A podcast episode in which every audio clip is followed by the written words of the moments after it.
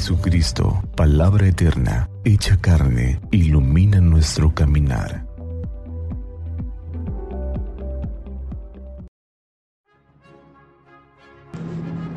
...8 de mayo...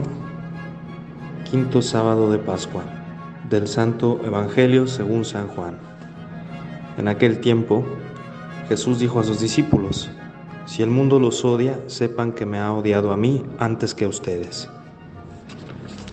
Si fueran del mundo, el mundo los amaría como cosa suya, pero el mundo los odia porque no son del mundo, pues al elegirlos yo los he separado del mundo. Acuérdense de lo que les dije, el siervo no es superior a su Señor. Si a mí me han perseguido, también a ustedes los perseguirán. Y el caso que han hecho de mis palabras lo harán de las de ustedes. Todo esto se lo van a hacer por mi causa, pues no conocen a aquel que me envió. Palabra del Señor.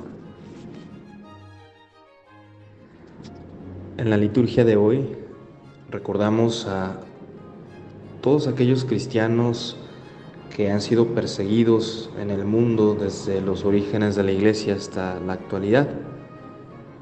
Todos los mártires que han existido desde las persecuciones en la época del Imperio Romano, que entre paréntesis menciono estadísticamente los primeros cristianos que fueron perseguidos en, aquella época no rebasan en número a los cristianos que son perseguidos en la actualidad. Podemos citar algunos episodios de, de la historia en donde ha habido también masacres, eh, que son pues relativamente cercanas a nuestra era.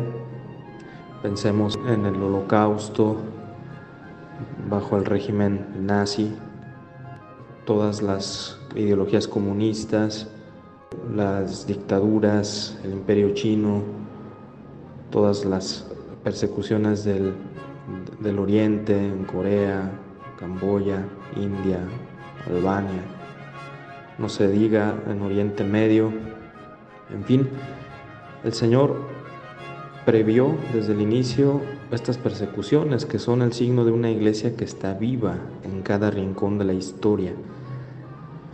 Y esta iglesia promete florecer en el fruto de aquellos lugares y de aquellas personas que han sufrido estas atrocidades. Sin embargo, hoy en día podemos señalar no solo hay persecución física, sino también persecución cultural, social, mediática. Incluso nuestro tiempo, incluso nuestro mundo occidental, que se tiene a sí mismo como vanguardista, aunque no hay persecución física contra la iglesia, no obstante, a menudo hay indiferencia y a veces hostilidad hacia la afirmación de la verdad del Evangelio. Y aquí es donde está el centro de nuestra reflexión. Mientras el Evangelio se reduzca a ser una ética bien pensada, algo complaciente, no tendrá enemigo.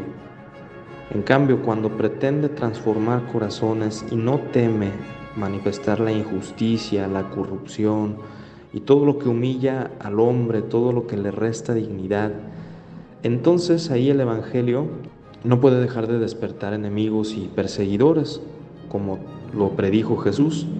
En todo caso, la valentía de nosotros los cristianos no se basa en una capacidad sobrehumana para afrontar los conflictos, sino en una conciencia de que el nombre del Mesías que tiene un rostro concreto y que es Jesús, protege y custodia.